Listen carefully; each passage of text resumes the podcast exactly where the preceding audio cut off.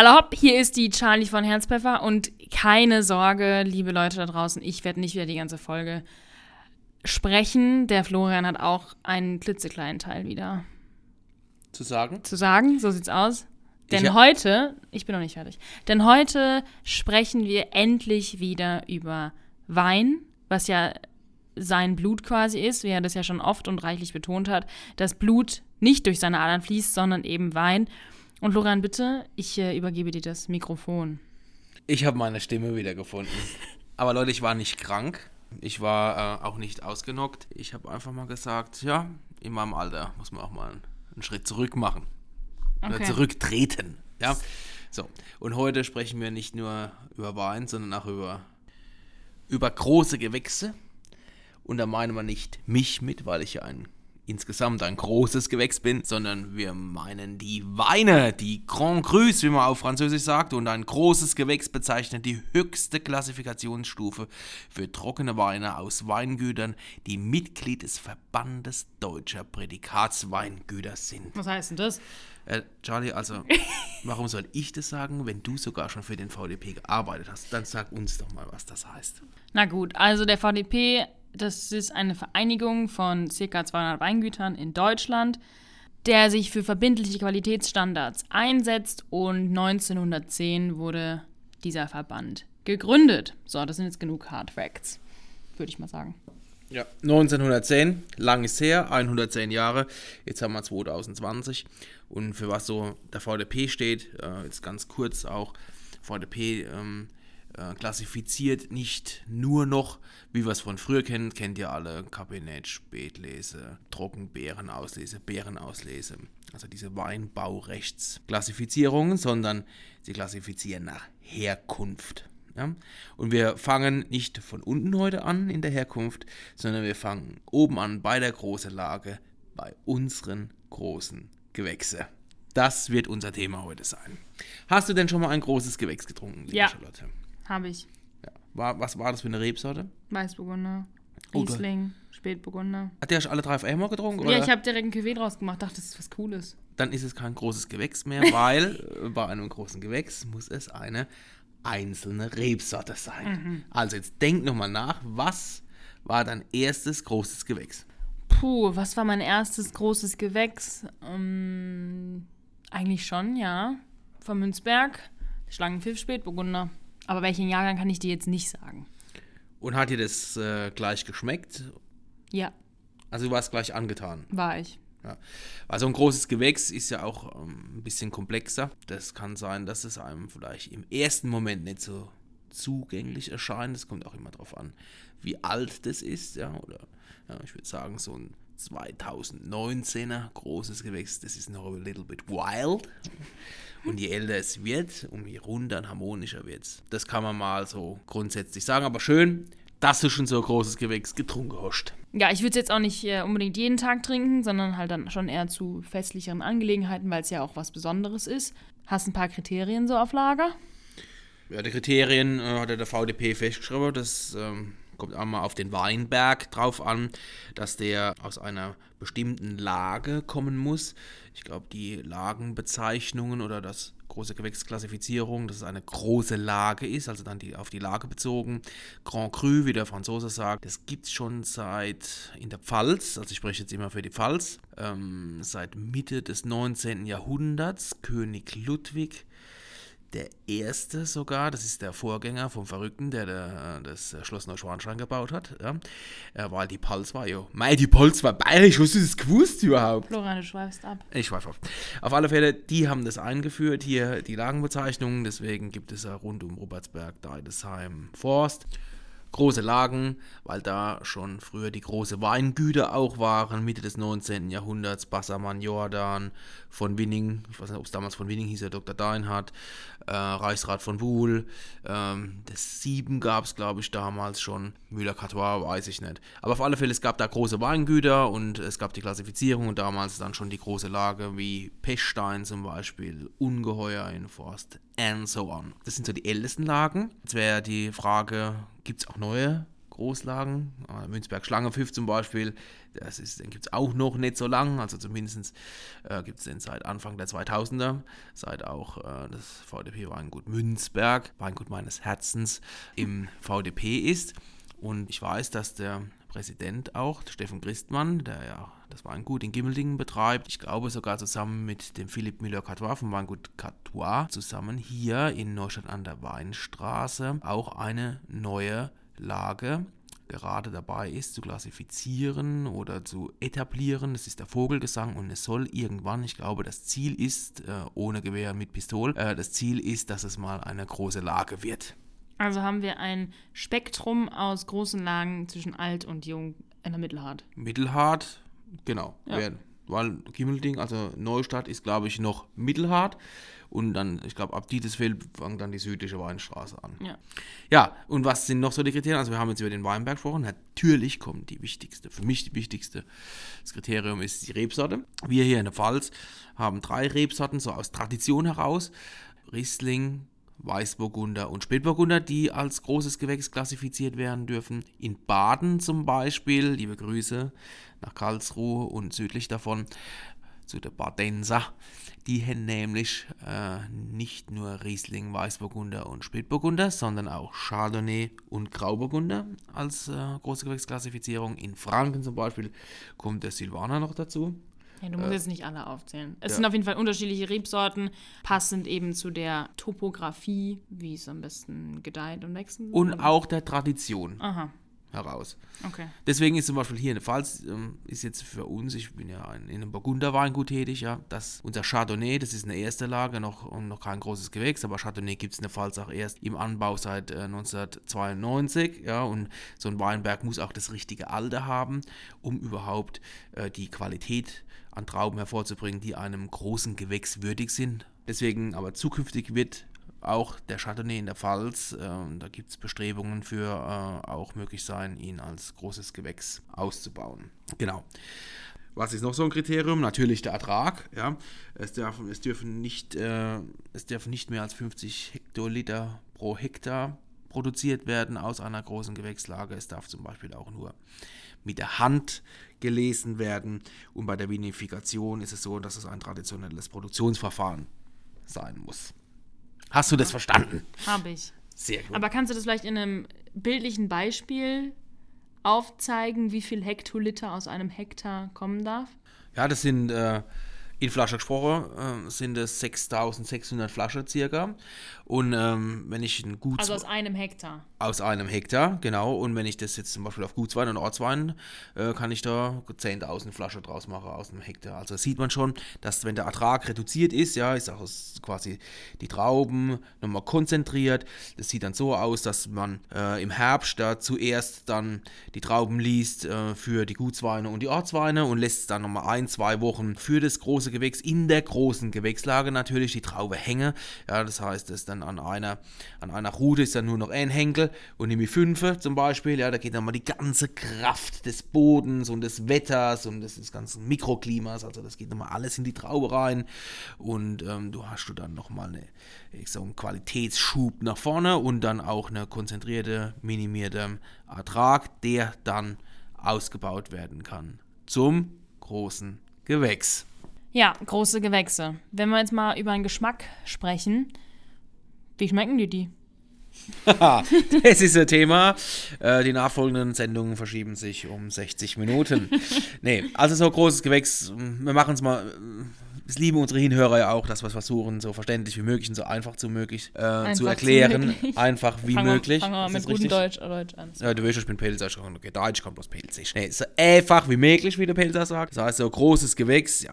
Am Anfang ist ein großes Gewächs wild. Ja, ein großes Gewächs beim Wein zeigt sich meist erst nach Jahren. Ja, wenn du heute ein 2019er großes Gewächs trinken würdest, was es noch nicht gibt, weil das gibt es erst ab 1. September äh, gibt es die großen Gewächse, aber ich habe schon die Möglichkeit gehabt, das ein oder andere große Gewächs aus dem Fass füllbereit zu probieren und die Weine sind erstmal wild. unzugänglich. Das sind die Primäraromen, ja, die Aromen, die schwirren da irgendwo rum im Mund, ja, und die sind noch nicht so einer Harmonie zusammengefügt. Und äh, so großes Gewächs, sage ich immer, wenn Kunde kommen und sagen, ah, sie wollen das 2018er großes Gewächs trinken, sage ich ja, ich gebe es ihnen gern zum Probieren, aber tun sie mir eingefallen, wenn sie es kaufen, lassen sie es noch im Keller liegen. Das ist jetzt noch nicht würdig, es zu trinken, weil ein großes Gewächs soll reifen können. Und so 2018er, das ist noch ein Baby. Und wenn es ein, zwei, drei Jahre alt ist, dann ist es vielleicht jugendlich. Und wenn es dann fünf, sechs Jahre alt ist, wird es so langsam erwachsen. Kommt natürlich auch wieder darauf an, ist es eine weiße Rebsorte oder ist es eine rote Rebsorte. Kommt doch auch mit Sicherheit aufs, auf, auf den Weinberg drauf an, kommt doch aufs Weingut drauf an, kommt doch auf so viele verschiedene Faktoren drauf an. Auf jeden Fall, genau. Aber ich rede jetzt mal so vom Durchschnitt. Mhm. Ja. Und bei Riesling ist es so, die brauchen schon ihre drei, vier, fünf Jahre, dass sie auch dann wirklich da auf den Punkt sein Aber jetzt können. sind wir mal beim Riesling. Ändert sich da nicht dann auch die Säurestruktur? Ja, deswegen, beim Riesling ist es so, äh, am Anfang, oder auch bei den Weißburgundern ist es ja auch so, man gibt denen immer ein bisschen mehr, lässt denen mehr Säure, ja, das, ja auch das gibt dem Wein so eine Struktur. Und diese Säure trägt den Wein über die Jahre der Reifung und irgendwann spürt man die Säure gar nicht mehr so, sondern für, ich erkläre es jetzt ganz einfach, dann ist es einfach, dann schmeckt der Wein nur noch frisch. Ja, dann ist er vielleicht 5, 6, 7 Jahre alt oder vielleicht sogar 10 Jahre alt. Ich, ich habe schon 10, 15 Jahre alte Rieslinger Weißburgunder äh, getrunken. Die waren dann dadurch, durch die Säure, halt haben noch unheimlich was Frisches gehabt. Es waren dann die, die Aromen, die so typisch sind für ältere Weine, ja, äh, dass sie schon diese, diese reife Noten hatten, ja, dass es alles ein bisschen reifer war, ja, dass es äh, von der normalen Frucht eher zur getrockneten Frucht äh, gegangen ist, vom Aromenspektrum, aber durch diese Säure, dass sie nur so unheimliches Frische hatten. Das ist ja das, was am großen Gewächs Spaß macht. Und großes aber Gewächs. jetzt, sorry, wenn ich nochmal einbringen muss, aber wenn wir jetzt jemanden haben, der eben nicht diese reife Noten mag, du sagst jetzt, dass man halt große Gewächse eigentlich lieber lagern soll was sagst du dann dem Kunden, der aber lieber jetzt, ich meine, sagst du jetzt, dass man 218er große Gewächse jetzt gar nicht trinken sollte? Ah jo, man kann es schon trinken. Ja, das ist mal so der erste Teil von deiner Frage. Äh, Würde ich schon sagen, äh, dann sollen sie halt kein 10 Jahre altes großes Gewächs trinken, sondern vielleicht nur ein 3, 4, 5 Jahre altes großes Gewächs. Und ich kann mich erinnern, ich habe vor ein paar Wochen so die 18er Bassermann große Gewächse probiert. Und die waren schon großartig, ja, aber die werden halt noch besser ja, man versteht sie besser, ja, und bei vielen ist es so, am Anfang versteht man das große Gewächs vielleicht gar nicht und da ist dann, da soll man halt lieber eher einen jungen Ortswein, einen jungen Gutswein trinken, und ein großes Gewächs, das wollte ich vorhin sagen, soll man auch nicht unbedingt solo, das kann man, ja, man kann es natürlich solo trinken, aber so großes Gewächs ist auch dort für ein großes Essen. Ja, und auch zum Zelebrieren haben wir ja schon gesagt, genau. Auf jeden Fall. Ja, das ist wirklich was, was man auch nicht jeden Tag trinkt. Es ist auch was, wo man keine Scholle draus macht. ich werde zur Sache gefragt, kann man da eine Schale draus machen, sage ich immer, aus dem guten Woll kann man eine gute Schale machen. Ja, aber, aber bitte nicht aus dem großen Gewächs. Und da bin ich auch ganz penibel und pingelig. Da bin ich auch etepetete, wie du schon zu mir gesagt hast. Das will ich auch aus dem gescheiten Glas trinken. Okay. Ja, das trinkt man nicht da aus dem einfachen Glas. Das sollte man dann schon ein gutes Glas haben. Ja, ja. ja da muss die Größe passen, ja, da muss der Schliff passen, da muss, das muss mundgeblasen sein. Da, da, da, das können wir mal so eine Gläserfolge machen. Ich bin Weiß ein. Glasfetischist. Ich habe früher als Jugendlicher, so meine ersten Geschenke an Frauen waren immer Gläser. Da ging man in so. Und hat was gebracht? Nee. Aber. Aber ich fand mich immer großartig, wenn ich Gläser verschenkt habe, weil das Gläser sind Kristalle und Diamanten sind Rohkristalle. Also irgendwas hat es da damit zu tun. Er hat ja offensichtlich viel Früchte getragen bei dir dann. Nee, aber Erfahrung hat es gebracht und auch Keine Gläser mehr verschenkt. und Erfahrungen können auch Früchte sein, nicht? Okay. Oh Gott. Ja, ich habe noch nicht so viel Erfahrung mit großen Gewächsen gemacht. Das tut aber, mir aber arg leid für dich, Was? dass du noch nicht so viel Erfahrungen mit großen Gewächse gemacht hast. Aber ich weiß, dass du bestimmt schon mal Weißburgunder und Spätburgunder großes Gewächs getrunken hast. Da war ich zumindest dabei. Ist es so? Ja, es ist so. Hat auch gut geschmeckt. Und so ein großes Gewächs ist natürlich auch was Besonderes. Oder für mich war das auch ein besonderer Moment, jedes Mal so ein großes Gewächs zu probieren. Ach Gott sei Dank, dann hat ja der Kellermeister, Winzer, Weinmacher ja alles richtig gemacht, dass Ja. das dann auch wirklich ein besonderes Erlebnis ist und war. Manchmal muss man sich diese besonderen Erlebnisse vielleicht auch erst erarbeiten, weil einem nicht gleich zugänglich ist, warum das jetzt ein großes Gewächs ist, aber wenn du das direkt gemerkt hast, dann Ja, er stand auf der Flasche. Naturtalent. Auf alle Fälle. nee, das, hat- das hat nichts damit zu tun, ob es auf der Flasche steht oder nicht, sondern man, Ja, gut, ich das wüsste muss, man muss schon merken, das ist was Besonderes, dass der Wein eine besondere Spannung hat, dass der komplex ist. Ja. Ja, Ähm. wie macht es denn der Kellermeister, dass es was Besonderes wird? Der Killermeister macht da eigentlich gar nicht viel, wenn wir ehrlich sind. Ja, Oh, Nico, sorry. Ja, Nico, sorry. Gott sei Dank ist ja Nico nicht nur Kellermeister, sondern auch Außenbetriebsleiter, gell? Und ähm, weil die Hauptarbeiten, das habe ich glaube ich schon mal in einem Podcast gesagt, äh, das sind ja die 340 Tage, ähm, die, äh, wo, wo, wo der Weinberg äh, sich äh, ja, gepflegt werden muss. Ja? Und die Traube, ja, dass die Trauben die beste Reife haben, ja, und dass die Trauben gesund sind und dass wir nur die besten Trauben nehmen, ja, und aus der besten Lage heraus, ja, mit dem besten Boden, ja, wo der optimales Alter hat und die Qualität einfach hervorragend ist, ja, und wenn man solch ein geiles darf ich gar nicht mehr sagen, solch ein überragendes, sensationelles, mega Lesegut hat, ähm, dann kann man auch ein großes Gewächs vinifizieren. Ja, und dann gibt es verschiedenste Herangehensweise, äh, wie man das macht. Es gibt Kollegen, äh, die machen ihr riesengroßes Gewächs rein in Edelstahl. Ja, und dann gibt es Kollegen, die äh, benutzen Eicheholzfässer, nicht unbedingt Barrix, ja. Dann gibt es welche beim Burgundern, ja, die benutzen dann Barrik, gebrauchte Barriks, dann gibt es welche, die mischen, also es gibt verschiedenste Herangehensweise. Für mich ist das Wesentlichste, dass die Lage erkennbar ist, ja, diese Einzigartigkeit des Terroirs, der Lage, die muss für mich herausgearbeitet sein. Und dann braucht der Wein einfach seine Zeit. Apropos Zeit.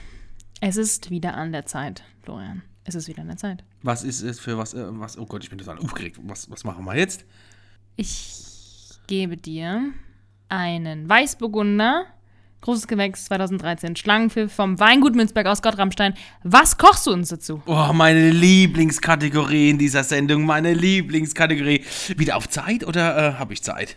Hm, Ab jetzt eine Minute. Oh Gott, nicht schon wieder. Ja, was würde ich zu sowas kochen? Mir schwebt seit Wochen ein Gericht im Kopf rum. So, ich würde sagen, so ein gebratener Kabeljau auf der Haut schön angebraten. Dann dazu so eine Beurre Blanc gemacht, so eine leichte Sahne, Buttersoße schön aufgemischt. Und dazu so ein paar Venusmuscheln, die ich vorher abkoche. Ja, und dann drapiere in der Soße. Und dann hat man dieses, ja, wieder mein Lieblingsspiel, dieses Jodische von der Muschel und äh, in diesem Schäumchen drin und dieser schön knackig gebratene Kabeljau, der innen drin perfekt glasig ist. Das heißt, den Fisch bitte nicht zweimal töten, weil wenn der einmal tot ist, reicht es.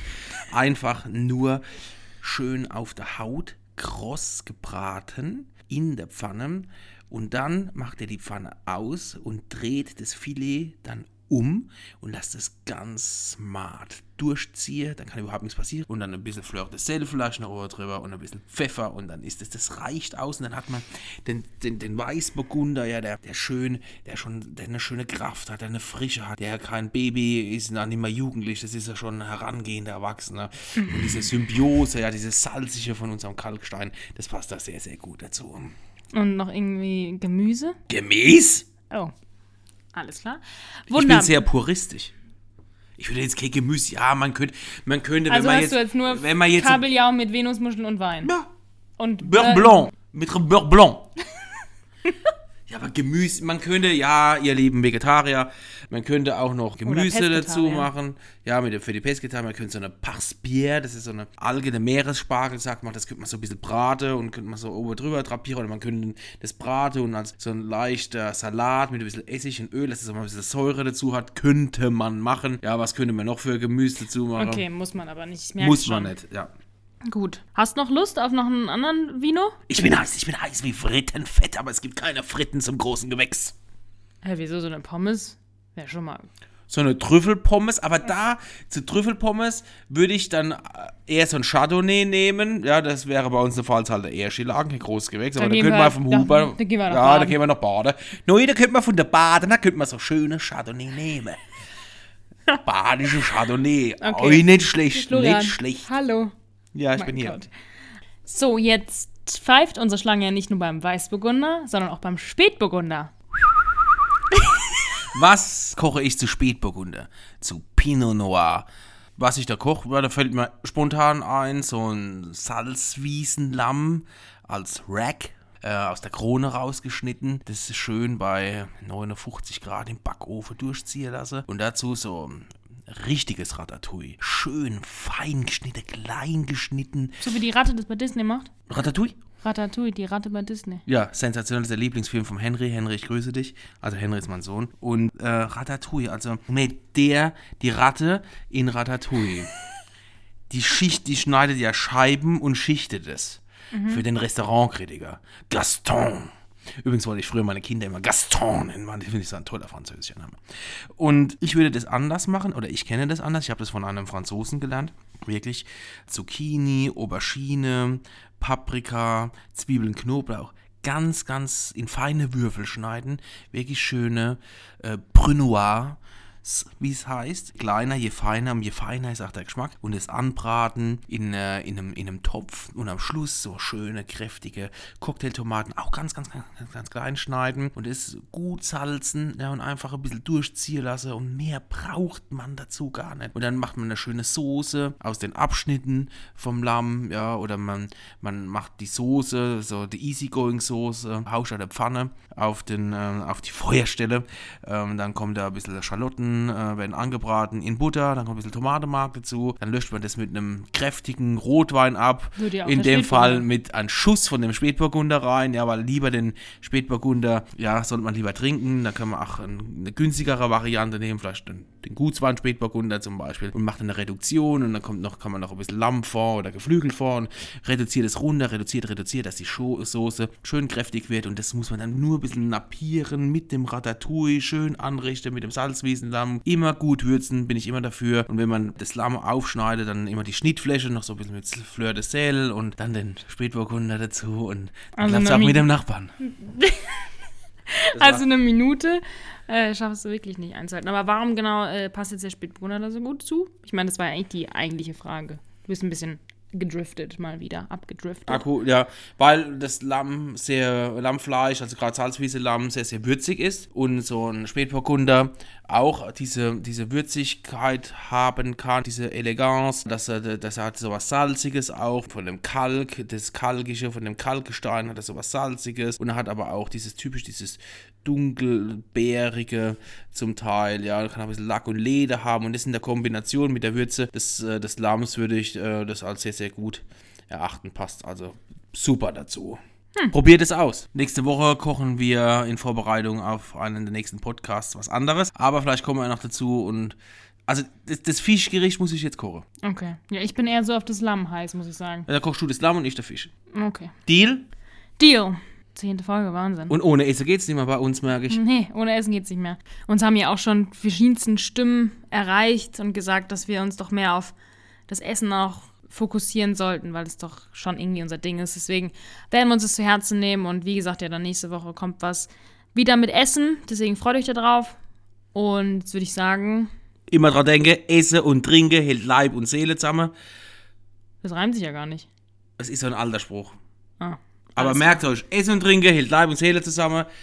Leute, das war's. Feedback an, äh, ja, ihr wisst ja, ihr kennt ja alle Die- Kanäle. die ja. Spielregeln, so sieht's Die aus. Spielregeln sind mittlerweile bekannt. Zum Wohl die Falls, meine Lieben. Und ein Gute!